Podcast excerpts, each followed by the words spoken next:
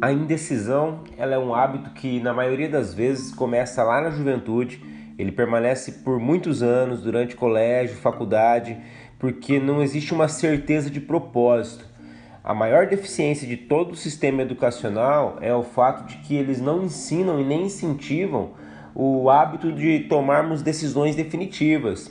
A gente sempre é orientado a ter uma decisão, mas assim com aquele plano B ali do lado, se não der certo eu já sei o que eu posso fazer para mudar de caminho, ou então é, a dependência da opinião das outras pessoas, enfim, a gente não consegue compreender que a palavra decisão ela vem de cisão, de corte. Toda vez que eu decido por algo realmente, algo tem que necessariamente ficar para trás. Deixando para trás, eu me torno mais leve e mais ágil na busca do meu objetivo.